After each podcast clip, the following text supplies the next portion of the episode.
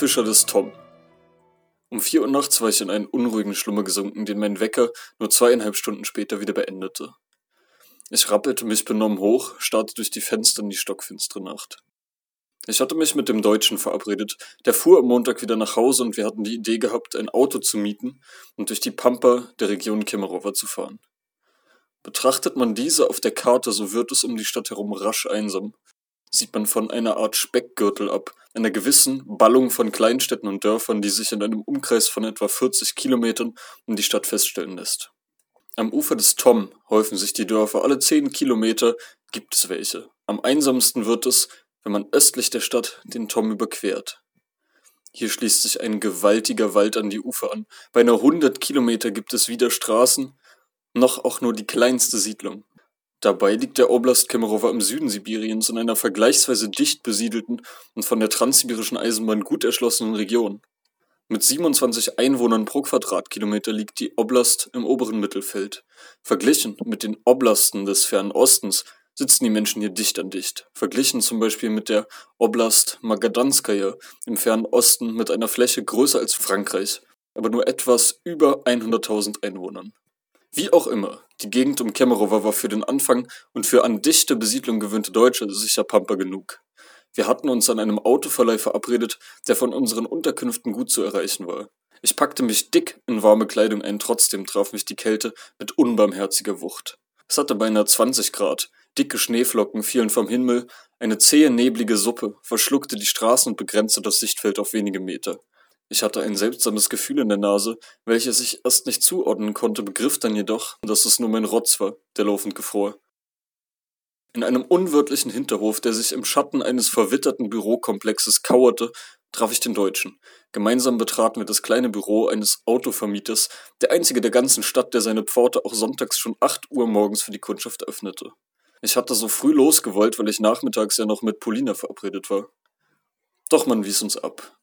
Gerade gäbe es keine Autos, wir sollten es einfach in ein paar Stunden nochmal probieren. Wir setzten uns sehr enttäuscht in ein winziges Café, um unsere tauben Gliedmaßen aufzuwärmen und nach weiteren Verleihen zu suchen. Es gab noch sechs oder sieben andere, die geöffnet waren, ich rief sie alle nach der Reihe an. Nur zwei hoben die Hörer ab, doch die Telefonate gestalteten sich äußerst schwierig. Ich hatte in den zehn Tagen, die ich nun schon auf russischem Boden verbracht hatte, die Erfahrung gemacht, wie viele Faktoren dazu beitragen, dass der Fremdsprachen Erlernenden sein Gegenüber versteht.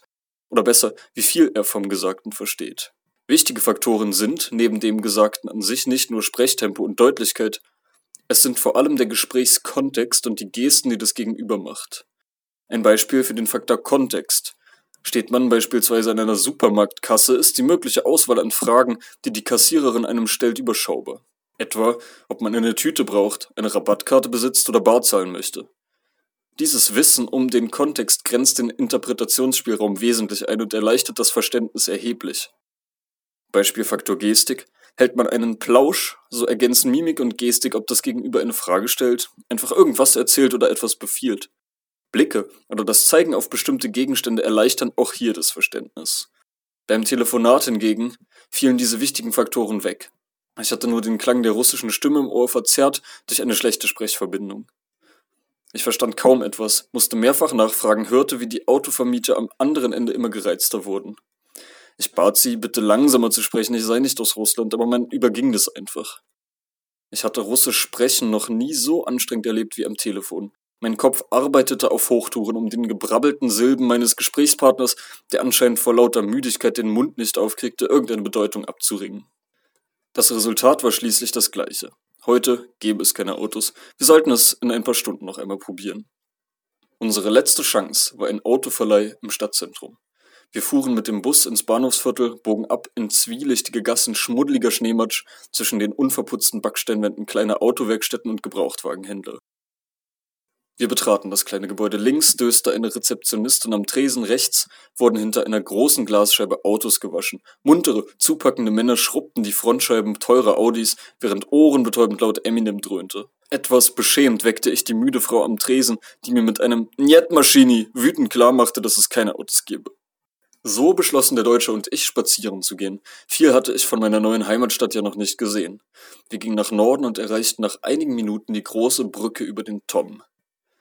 Der Anblick war atemberaubend. Der Fluss war einige hundert Meter breit, komplett zugefroren und mit Schnee bedeckt. Unweit des Ufers war eine regelrechte Zeltstadt errichtet worden. Hier war die unversehrte Schneedecke von hunderten Fußspuren zu furcht. Leute saßen auf dem Eis, lugten aus ihren Zelten, hockten in Gruppen zusammen und plauderten. Ich fragte einen Passanten, was die Leute dort unten taten auf dem Eis. Sie angeln, gab man zurück. Wir beschlossen uns das aus der Nähe anzusehen, rutschten eine vereiste kleine Treppe am Brückenende hinunter und folgten den Fußspuren, die hinaus auf den Fluss führten. An die hundert alte Männer hockten auf kleinen Campingstühlen, neben ihnen waren dicke Handbohrer ins Eis gerammt, mit denen sie der gefrorenen Flussdecke kleine Löcher abgerungen hatten. Manche hatten Kohleöfchen neben sich stehen, die verzweifelt gegen die schneidende Kälte ankämpften, andere, vor allem die Familien, saßen in windgeschützten Zelten. Wieder andere, die hartgesottenen unter ihnen saßen ungeschützt in der Kälte, ohne Handschuhe stocherten sie mit kleinen Angelrütchen in ihren Löchern herum. Uns wunderte, dass wir niemanden sahen, der etwas fing. Uspeschner, fragte ich ein, wollte wissen, wie es so lief. Jet, lachte er, ein alter Mann von gewaltiger Statur, der sich in eine beeindruckende Felljacke eingewickelt hatte. Seine Füße steckten in riesengroßen Stiefeln, die aussahen, als habe man sie für Nordpol-Expeditionen oder Mondlandungen entwickelt. Die ungeschützte Haut im Gesicht und an den Händen hatte einen bläulich-roten Farbton. Ob das nicht furchtbar kalt sei in den Händen, fragte ich. Er lachte schallend und in seinem Mund funkelten Goldzähne. Ja, Sibirjak, gab er zurück. Dann wurde es ernst. Ein Fisch hatte angebissen. Er zog die Angelschnur heraus, grapschte den Fisch von der Schnur und warf ihn neben das Loch, wo er in zuckenden, hektischen Bewegungen mit den Flossen schlug und sich zappelnd im Kreis bewegte. Doch es dauerte nicht lange, da verkamen die verzweifelten Bewegungen des sterbenden Tieres zu stoischem Zittern. Dann war er tot. Wir gratulierten ihm, gingen weiter und sahen einem Jungen zu, der gemeinsam mit seiner kleinen Schwester, ehrgeizig, doch sichtlich erfolglos, das Eis mit dem Bohrer bearbeitete. Etwas abseits saß eine uralte Frau, deren Gesicht unter einer zu großen Fellmütze hervorlugte. Sie hatte mehr Erfolg als die anderen Fischer. Neben ihr lagen sechs oder sieben Fische in einer Schneekuhle. Ihr Hund sah ihr interessiert zu und wurde ganz aufgeregt, als sie einen weiteren im Todeskampf zuckenden Fisch in die Kuhle warf. Mit kindlicher Neugier und Vorsicht stupste der Hund den Fisch mit der Pfote an, der erschrocken einen allerletzten Satz machte. Wir gingen in ein Restaurant, als unsere Mägen sich meldeten, das Kasan, ein usbekisches Restaurant, in dem wir die einzigen Gäste stellten. Dann stellte ich mich an die Straße, um meine Marschrutka zum Wohnheim zu erwischen. Marschrutkas sind Kleinbusse, uralte Gefährte sowjetischen Fabrikates, die ein Fahrerlebnis bieten, welches man zweifelsohne als urig bezeichnen könnte.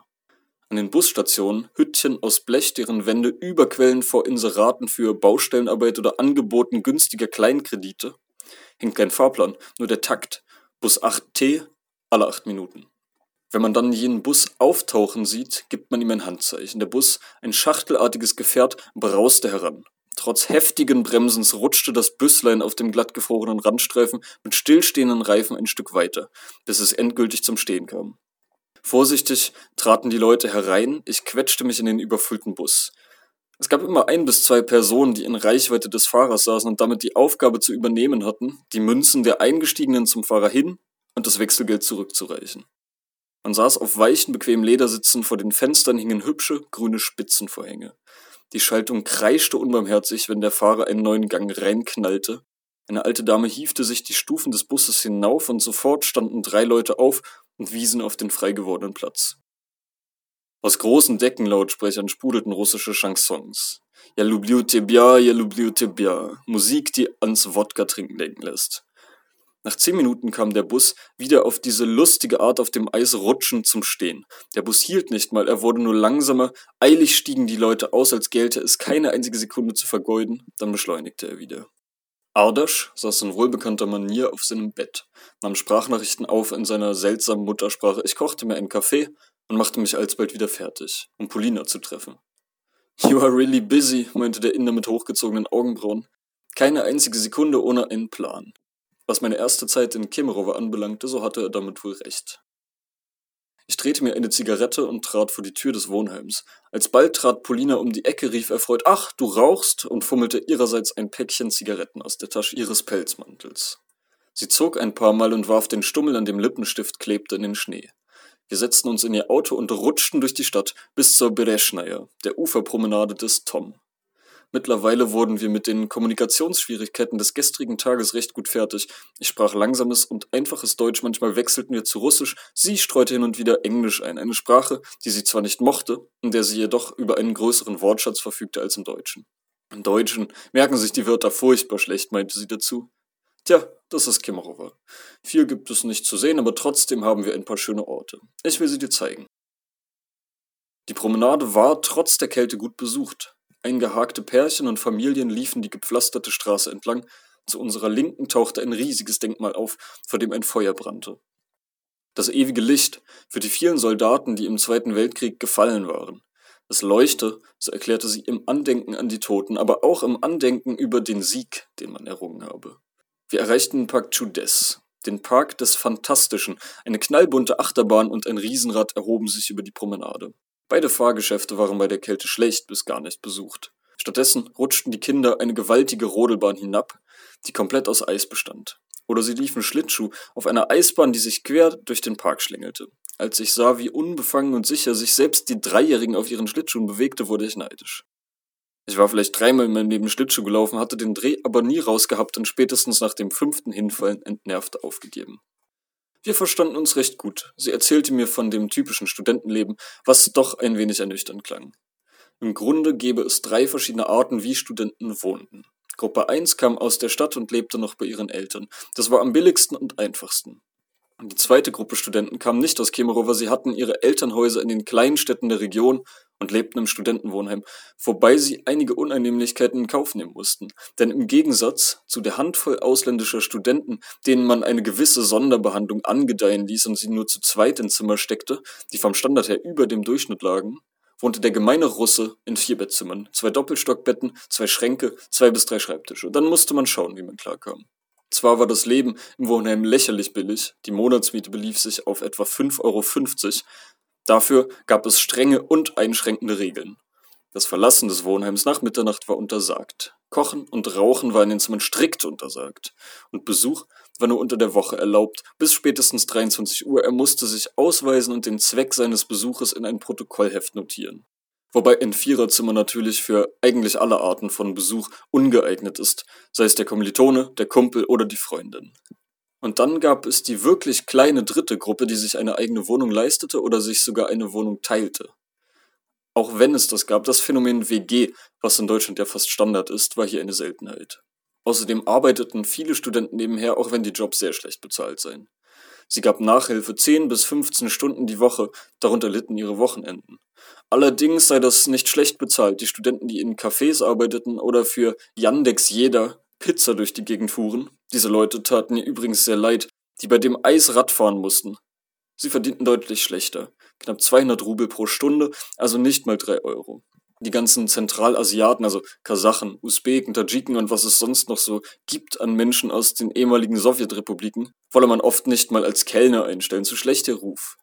Sie verdingten sich dann oft mit Schwarzarbeit. Leute, die auf Dächern herumkletterten und den Schnee von den Flachdächern warfen, konnte man in dieser Zeit immer brauchen. Das gab allerdings nur 100 Rubel pro Stunde. Sei gefährlich und müsse in dieser Kälte fürchterlich sein. Manche halfen auch im Straßenbau, tummelten sich in den Jobs, die kaum ein Russe mache, weil sie bedeuteten bei Temperaturen von bis zu minus 40 Grad im Freien arbeiten zu müssen. Schon allein die Vorstellung ließ mich ein Dankgebet zu Gott hinaufschicken, dass ich kein Tajike war, der in Polarstürmen Zäune reparieren oder bei lebensfeindlichen Temperaturen auf rutschigen Dächern herumkraxeln musste. Generell klang es, als sei ein Studium hier in Russland eine ernstere Angelegenheit als in Deutschland. Das Studium sei hier wesentlich enger, unfreier, schulischer als in Deutschland. Es gebe verpflichtende Regelstudienzeit und Anwesenheitspflicht. Studenten, die munter ihre Bachelors in die Länge zogen, ihr zweites Studium abbrachen, um Philosophie oder Literaturwissenschaften zu studieren, verkatert die Vorlesungen schwänzten oder feuchtfröhliche WG-Partys schmissen, gäbe es sie im Grunde nicht. Na na, ich solle nicht so betroffen gucken, meinte sie dann lachend. Du hast das hier mit Russen zu tun. Wir feiern nicht oft, aber wenn, dann richtig. Und damit meine ich auch richtig. Das geht dann bis morgens um sechs, es gibt Schnaps zum Abwinken, naja. Wir sind Russen, wenn ein Volk ausrasten kann, dann wir. Als der Schnee heftiger zu fallen begann, kehrten wir in ein Café ein, ein übertrieben hippes Café mit tausend verschiedenen Kaffees, vom hausgemachten Kokos-Raff, was auch immer Raff hieß, Polina wusste es auch nicht, über den Bananen-Erdbeer-Moccacino und den italienischen Espresso Doppio. Ich bestellte eine Tasse schwarzen Kaffee, während Polina eine Ewigkeit über der üppigen Auswahl brütete und schließlich jenen Kokosraff wählte. Sie habe eine ältere Schwester, die arbeitet in Moskau, sie sehen sich nur selten. Aber einen kleinen Bruder habe sie auch noch, drei seid ihr erst. Verrückt, dachte ich mir, im Studium noch bei den Eltern zu leben. Ich kannte in Greifswald exakt einen Menschen, der bei den Eltern wohnte. Er passte aber auch nicht ins Raster eines x-beliebigen Studenten. Denn er war 34 und war gerade dabei, sein Geografiestudium abzubrechen. Ein Studium, das nebenbei bemerkt sein viertes war. Fast bekräftigend klingelte plötzlich ihr iPhone. Ihr Großvater war dran, fragte sie, wo sie sei. Er sei gerade zu Besuch in der Stadt, man wolle nachher noch gemeinsam essen. Ihr Deutsch hatte einen putzigen russischen Akzent. Ein Wort von ihr reichte vollkommen aus, um sie ohne Zweifel als Russin identifizieren zu können. Natürlich war ihr Deutsch nicht fehlerfrei. Man bekommt einen anderen Blick auf die eigene Muttersprache, wenn man zu analysieren versucht, wie ein Nicht-Muttersprachler sie zu lernen versucht und welche Fehler er dabei macht. Ein durchaus spannendes Thema. Ein Klassiker ist dabei anscheinend, falsche Artikel zu verwenden. Hast du einen Lampe gekauft? Wir können dieses Film sehen. Auch neigt man natürlich dazu, die eigene Wortstellung in die fremde Sprache zu übernehmen, was dann zu Sätzen führt wie Ich werde ins Bett also bald gehen oder Ich werde aus meinem Haus in fünf Minuten gehen. Ebenfalls auffällig, in der deutschen Umgangssprache ist das Präteritum eher ungebräuchlich. Die meisten Leute verwenden ausschließlich das Perfekt. Natürlich ist das Präteritum nicht falsch. Sätze wie Nein ich spielte Klavier das letzte Mal vor langer Zeit oder fuhrst du im Zug sechs Tage? Lassen dennoch aufhorchen. Ein weiteres Accessoire der deutschen Sprache, was Ausländer verrückt macht, ist die Möglichkeit, das Verb von seinem Präfix abzutrennen. Das Verb aufstehen kann zu ich stehe auf werden. Wird dem Satz mehr Inhalt beigefügt, der zwischen den zwei Segmenten platziert wird, ist das Präfix schnell vergessen. Während Deutsche es instinktiv anfügen, sagen Deutsch lerne dann, ich stehe Samstag früh um 5 Uhr morgens. Generell ist es mit den Präfixen kompliziert, dies gilt für Russen, die Deutsch lernen genauso wie umgekehrt. Nehmen wir das Verb treiben und setzen verschiedene Präfixe davor. So erhalten wir Wörter wie umtreiben, auftreiben, übertreiben, antreiben oder auch abtreiben. Wörter, die allesamt verschieden sind. Es ist nicht schwer, da etwas durcheinander zu bringen. So entstehen Sätze wie ich habe ihr das gelesen statt vorgelesen. Ich habe die Straße angequert statt überquert. Wo die Vielfalt der Präfixe im Deutschen übrigens schon groß ist, so ist sie im Russischen grenzenlos. Nehmen wir als Beispiel das Verb kurit, welches Rauchen bedeutet. Im Russischen lassen die Präfixe regelrechte sprachliche Virtuositäten zu. Vikurit, zu Ende rauchen. Sakurit, sich eine Zigarette anzünden. Nakurit, andere Dritte unfreiwillig zuqualmen. Perkurit, eine Rauchpause einlegen. Oder Prekurit, sich an der Zigarette eines anderen die eigene Zigarette anzünden. Ich schweife ab. Polina sprach auf jeden Fall um einiges besser Deutsch als ich Russisch, auch wenn man merken konnte, dass ihr die Praxis fehlte. Das Gespräch über Sonder- und Absonderlichkeiten der uns eigenen Sprachen gestaltete sich ausnehmend interessant. Warum steht im Russischen nach der Zahl 1 der Nominativ, nach den Zahlen 2, 3 und 4 der Genitiv Singular und nach den Zahlen 5 bis 20 der Genitiv Plural? Wobei das System bei 21 von vorne losgeht. Woher kommt diese merkwürdige Eigenschaft der russischen Sprache, dass man belebte und unbelebte Substantive unterscheidet? Den Menschen, die Giraffe, den Bauarbeiter und das Nashorn dekliniere ich im Genitiv, während ich für den Kühlschrank, den Weltraum oder die Pappkiste den Akkusativ verwenden muss. Der Baum oder der Grashalm gelten hingegen als unbelebt. Aber wie ist es zum Beispiel, wenn ich gerade Hühnchen esse? Ich esse Hühnchen. Steht Hühnchen dann im Akkusativ oder Genitiv? Immerhin hat es ja mal gelebt, ist mittlerweile aber tot. Lassen wir die Details. Polina hatte ihren Kokosraff geleert und wir traten auf die mittlerweile dunkle Straße und rauchten eine. Anschließend gingen wir zu ihrem Auto und sie brachte mich ins Wohnheim. Der Nachmittag war viel schöner und entspannter als erhofft geworden, hatte ich mich am Anfang doch noch vor gezwungenen Gesprächen gefürchtet, die durch die nervenaufreibende Sprachbarriere noch anstrengender geworden wären. Doch es hatte passabel funktioniert, auch wenn wir uns die meiste Zeit auf dem sprachlichen Niveau elfjähriger Kinder hatten unterhalten müssen. Er stieg aus, rief Paka, sie erwiderte Tschüss, Russen tun sich sehr schwer mit dem deutschen Ü, und fügte ein Schlafsüß. Darüber musste ich herzlich lachen. Diese Verabschiedung, die ein Mix aus Schlafschön und Träumsüß gewesen war, betrachtete ich als weitere Gruppe interessanter Sprachschnitzerchen. nämlich dem Durcheinanderbringen von Redewendungen. Das war wie ganz und voll statt voll und ganz zu sagen. Nun freute ich mich fast auf Ardash, meinen lieben indischen Mitbewohner, der mir nun wie ein sicherer Hafen erschien in unserem mehr oder weniger gemütlichen Wohnheimzimmer. Wir erzählten lange, er brühte Tee auf und begann wieder mit seinem liebsten Gesprächsthema, auf das Wohnheim zu schimpfen. Die Toiletten, ereiferte er sich, wie die schon wieder aussehen. Die Klobürsten seien da doch nicht aus Spaß und der ganze Boden unter Wasser, weil die Afrikaner Wasser benutzten statt Klopapier und dabei immer so eine Überschwemmung verursachten. Ich lag auf meinem Bett, hörte ihm schmunzelnd und glucksend zu, als ich im Augenwinkel sah, wie eine fette Kakerlake ihren widerlichen Leib über meinen Pullover beförderte.